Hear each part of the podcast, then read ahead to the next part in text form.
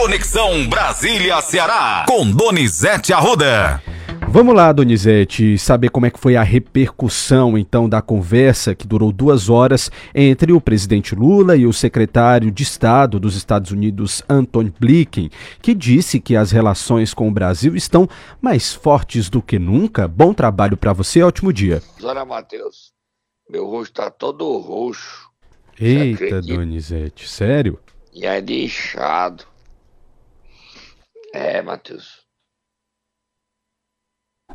Oi, Donizete, você tá por aí? Falando disso. Vamos lá. Por conta. Eu tô falando isso por conta do. Da dengue. Quem tá pegando dengue não, não se levanta, não, viu, Matheus? Tá complicada a situação, viu, Donizete? E aqui no Ceará a gente não vai ter vacina por enquanto, né?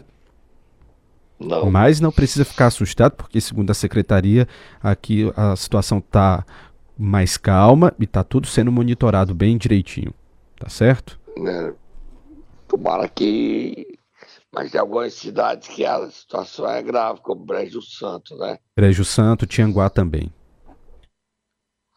Tá bom, Tianguá é, quer que os prefeitos, a prefeita, é, o Alex é prefeito de Tianguá e a Gisele prefeita de Brejo Santos. Vamos falar sobre o encontro de Lula.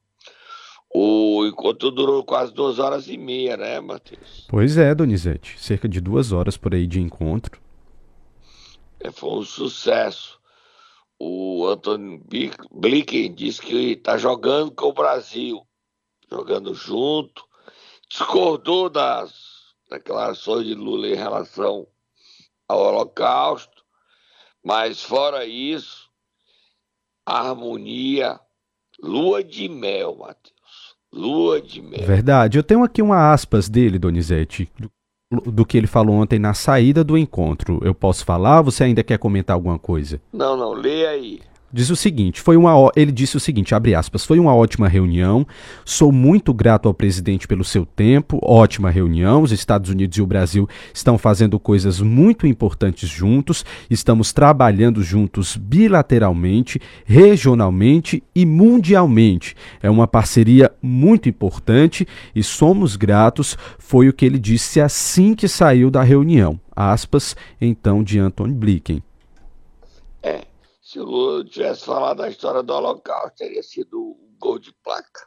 Próximo assunto, Matheus. Só comentar, Donizete, ainda que nós estamos falando sobre o presidente Lula, que é, diante aí da derrota iminente, o governo mede riscos e evita atrito com deputados com relação à saidia, ou seja, o presidente Lula pode sancionar a lei, né?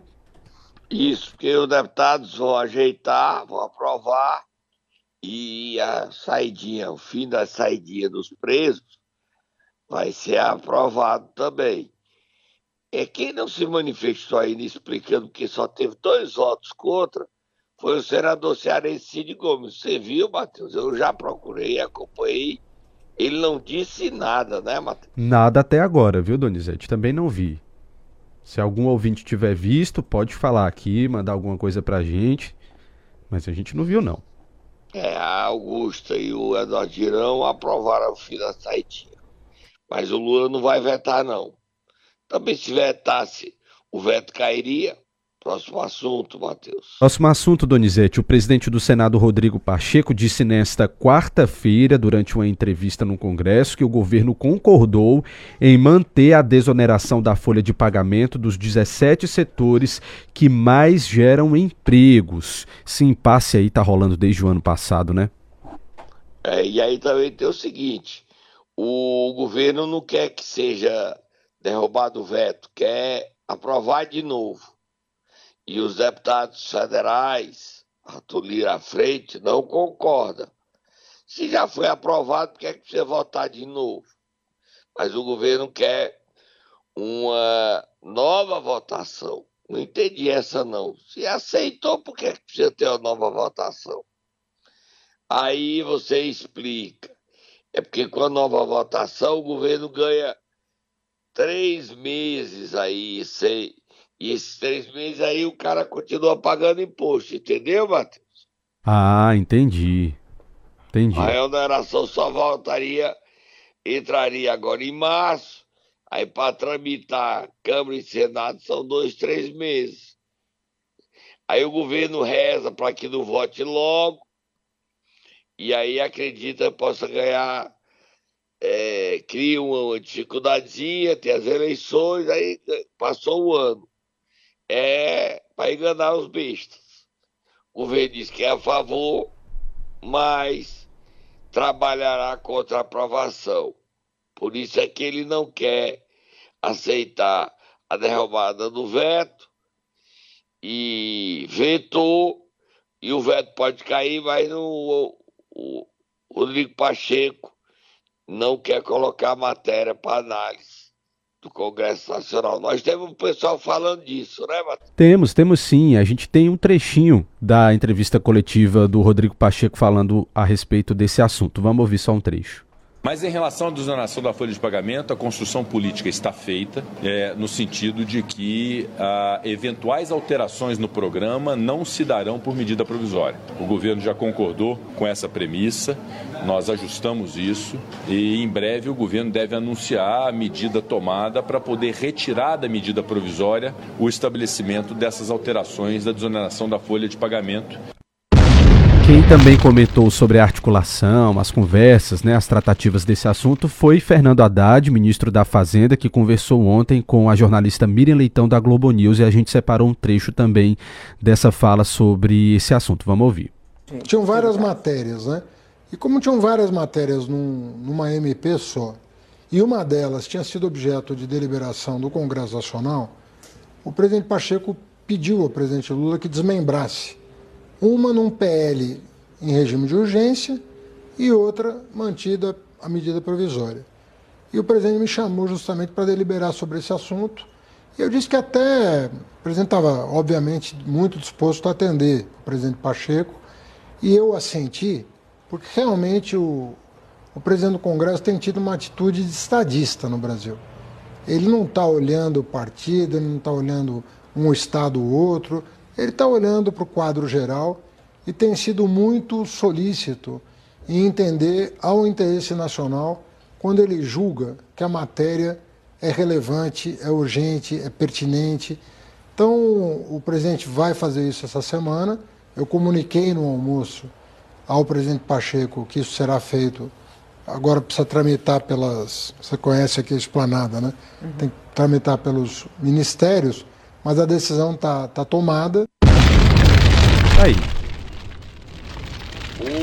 Fernando Haddad, ao chamar o Rodrigo Pacheco de estadista, dá razão a Rodrigo Pacheco, que fez um discurso nesta, hoje é quinta, terça, pedindo que Lula se desculpasse com as agressões a Israel. E aí, Matheus, nós temos Rodrigo Pacheco falando desse assunto? Temos sim, ele falou de novo sobre isso, Donizete, e a gente separou um trecho, vamos ouvir que se houver um esclarecimento do presidente, que é um líder mundial, que é um homem do diálogo, que é um homem respeitado mundo afora, então uma pessoa com esse perfil e com esse intuito certamente teve uma intenção de afirmar um posicionamento e esta comparação foi uma comparação infeliz e inadequada, que se for esclarecido e houver uma retratação e um esclarecimento em relação a isso, eu considero que resolve o problema diplomático. Foi essa a minha intenção, mas nada abala a minha relação com o presidente Lula, é uma relação de colaboração recíproca, de respeito e de admiração ressaltou que já tinha dito, mas de forma bem pacífica, né, Donizete? É, e ele não quer briga com o Lula, não, né? O Lula também não quer briga com ele, não. Basta o, o Arthur Lira dando trabalho. É, na Câmara Federal, a confusão já começou, viu, Matheus? Isso, pela sucessão, né? Isso, você viu hoje no Globo uma página sobre quem são os candidatos. Antônio Brito, Elmar Nascimento, Isdaldo, Marcos Pereira. E a novidade, Matheus, solta o fogo do motor. Marcos Pereira, que é bispo da Universal, foi vetado por Jair Bolsonaro. Deve ter troco. Se o Marcos Pereira for o candidato único, o PL não aceita. Bolsonaro não apoia Marcos Pereira. Só lembrar que esse apoio do Bolsonaro é muito importante por conta da bancada, que é a maior na Câmara, não é isso? 99 deputados federais. Pronto, tá? por isso que o apoio do Bolsonaro é importante com relação a isso, né? Se ele não apoiar, pode ser que tenha problemas. É, no PL vai ter candidato, se ele não apoiar o nome. Tá bom? Vamos dar uma paradinha, beber um suquinho, a gente volta já. Vamos lá, tem muita informação por aqui ainda, viu? Momento Nero. Vamos lá, Donizete, quem é que a gente vai acordar hoje, quinta-feira, semana acabando? Faz tempo que a gente não acorda ele, é surpresa, decisão surpreendente do STJ. E ele volta a ser prefeito amanhã. Você sabe do que eu tô falando? Você está falando de Braguinha, Donizete? E ele, você o conheceu Verdade, ontem, verdade. né? Ontem, no, no- almoçando, ele passou por você e fez questão de conhecê-lo. Verdade, verdade. Saudar aqui o prefeito Braguinha. Obrigado pela lembrança e pelo cumprimento. Foi um prazer conhecer ele, viu, Donizete? Não o conhecia pessoalmente. Nós aqui damos os fatos, a gente não é nada contra ninguém, não, Matheus. Nada Verdade. pessoal contra ninguém. Verdade. Nada. E aí o Tata vai acordar ele que volta a ser prefeito de Santa Quitéria. Vai, Tata, acorda o Braguinha. Leve então.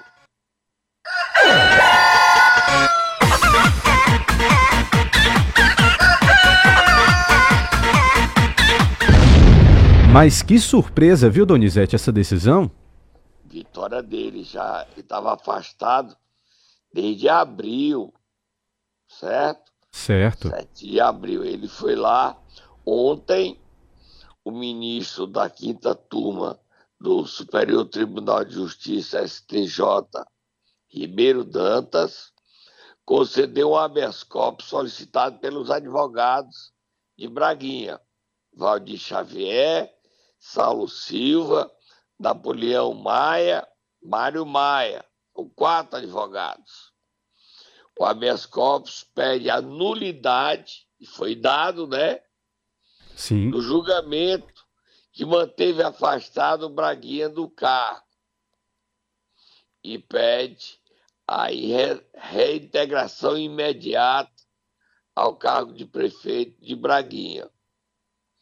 Ele conseguiu habeas corpus e assim Lígia Protássio, que tinha entrado para o PT, nós tínhamos dado aqui ontem, sai da prefeitura depois de 10 meses. É isso. E o Braguinha volta e agora é candidato à reeleição, né? Você tem dúvida disso? Parece que não, viu, Donizete? Parece que eu não tenho dúvida, não. Agora o homem vai ser candidato à reeleição. De volta aí. Sexta-feira, podemos dizer assim, porque no documento diz, É. né, dá essa data de sexta-feira, 23 de fevereiro. Se o documento for publicado realmente amanhã, sexta-feira, como dizem os advogados do Braguinha, ele toma posse já à tarde. Se não for publicado cedo, aí ele vai ter que. Se for publicado sexta mesmo, a Câmara pode fazer a sessão no sábado. Não há dúvida. No Ceará hoje, é, com a volta de Braguinha ao cargo, só há um prefeito afastado. Você sabe qual é? Qual é?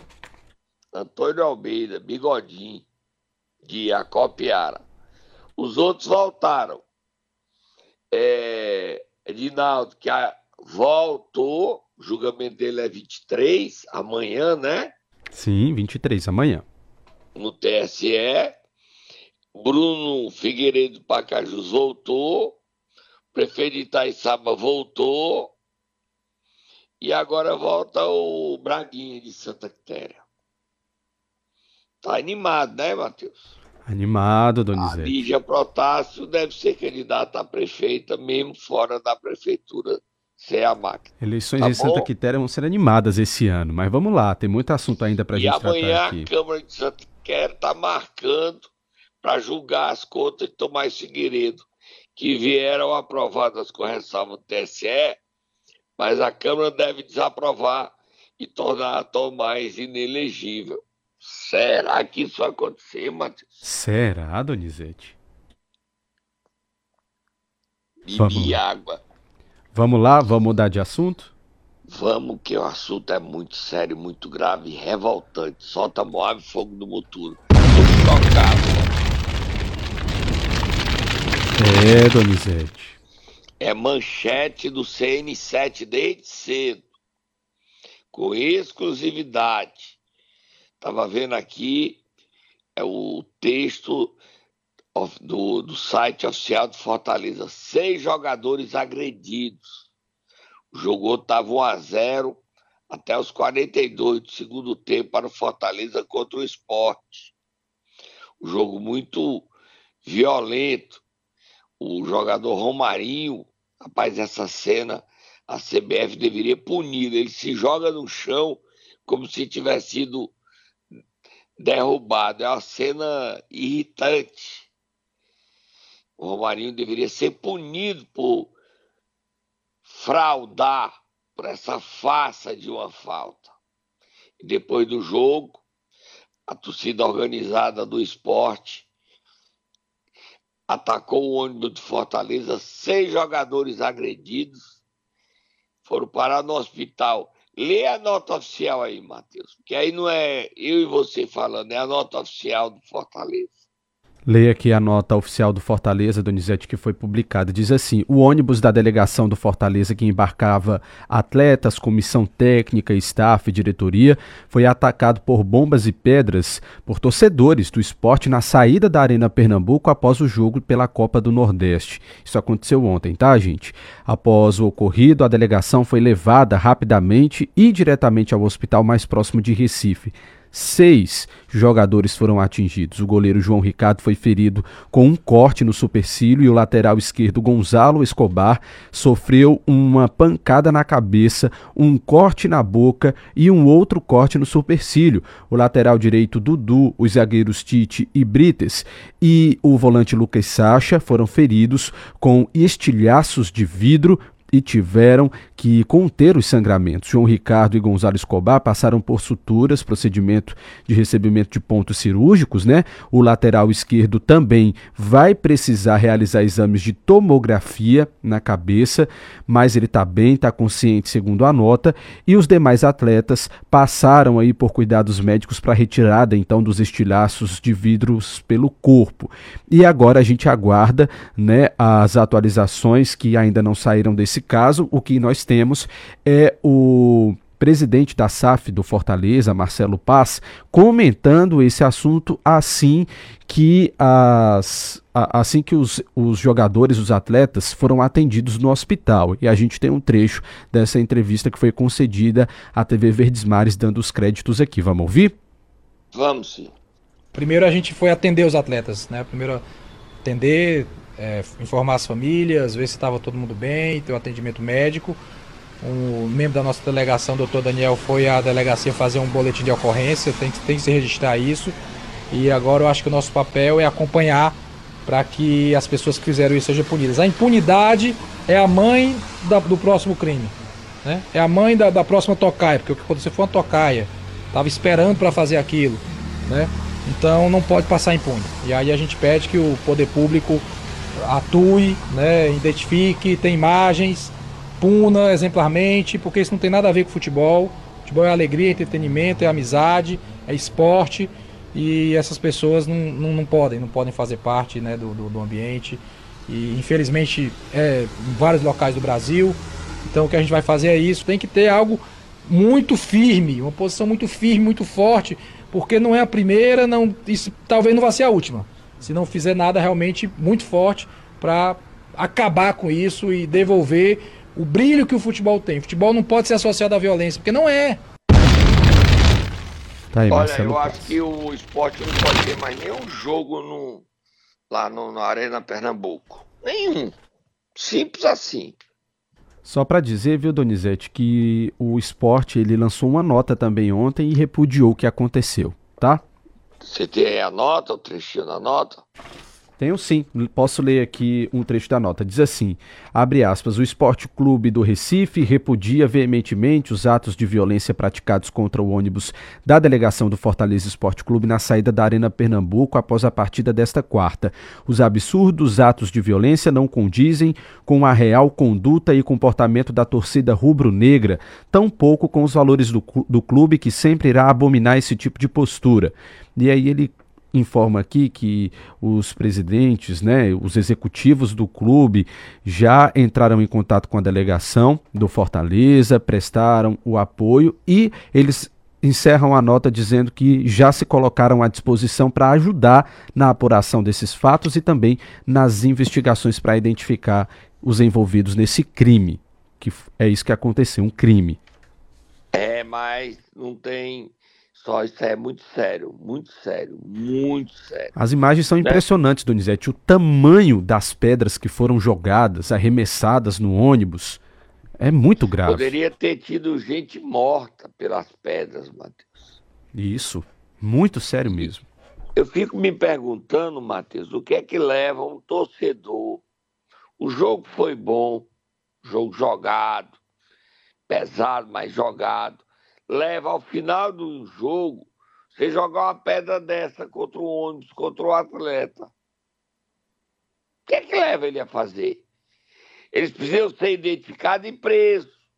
Só para dizer, Donizete, que quem acaba de comentar esse caso é o governador Eumano de Freitas. Tá nas suas redes sociais, ele publicou triste e lamentável o ataque sofrido pela delegação do Fortaleza, que teve o ônibus apedrejado por torcedores do esporte após o jogo da noite de ontem. Minha solidariedade aos atletas, comissão técnica, diretoria e ao CEO do clube Marcelo Paz. Desejo pronta recuperação aos jogadores feridos. Futebol não combina com episódios de violência como este, publicou nesse exato momento o governador Eumano de Freitas.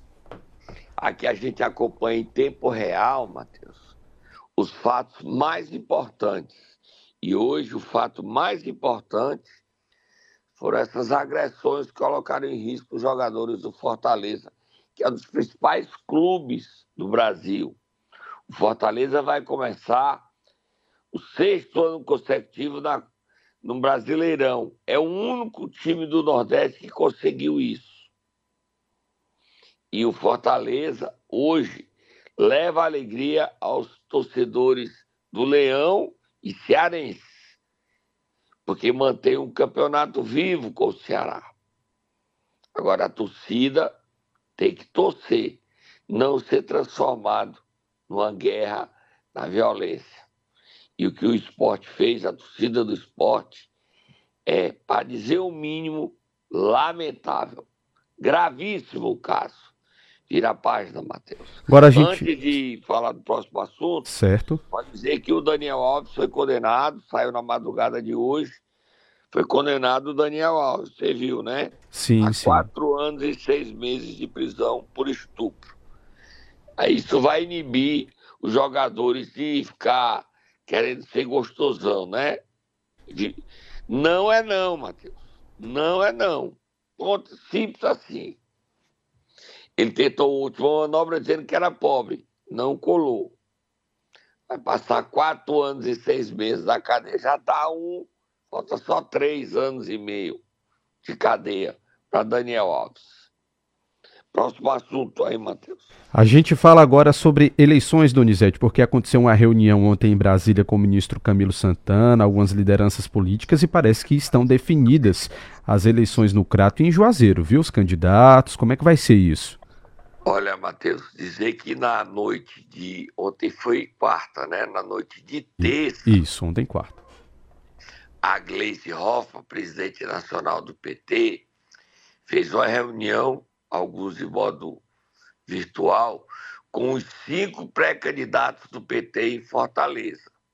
Luiziane, Evandro, Bruno, Larissa e Guilherme Sampaio.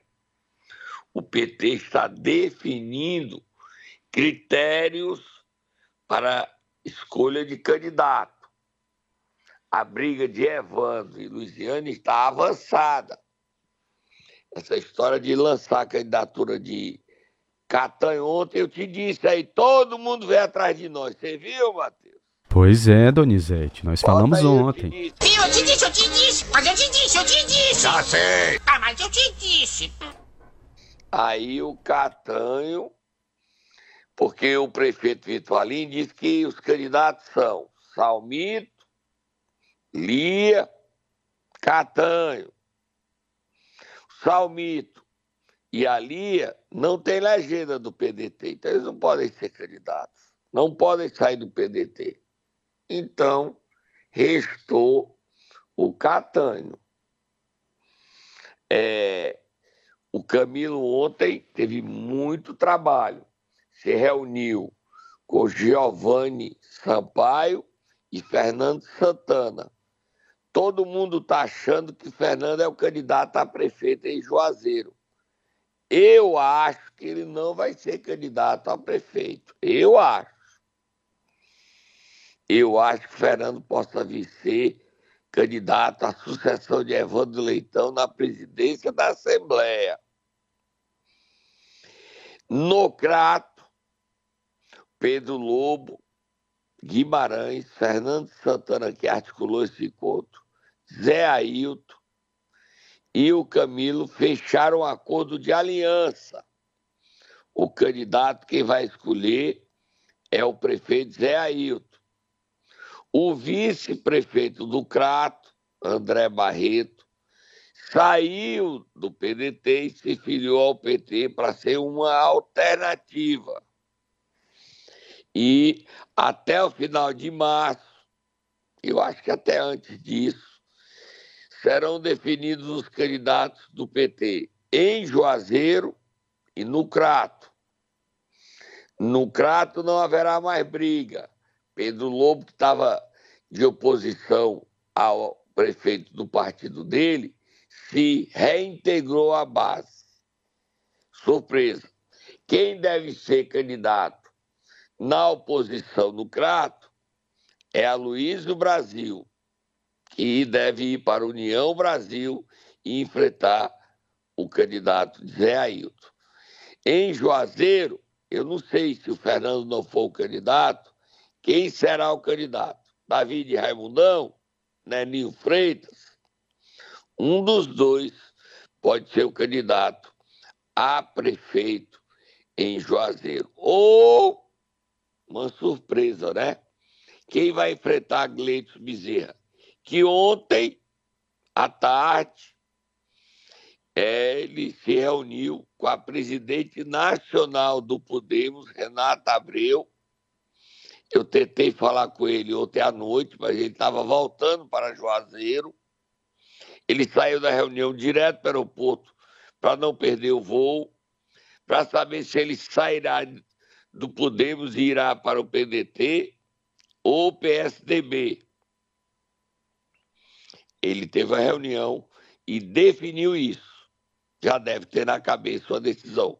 Nós estamos acompanhando tudo. Você está vendo aí, né, Matheus? Tudo, Donizete. A gente conta todos os fatos aqui para os nossos ouvintes e quase sempre com exclusividade, viu? As pessoas sabem primeiro aqui. E a gente é, é foi ou será.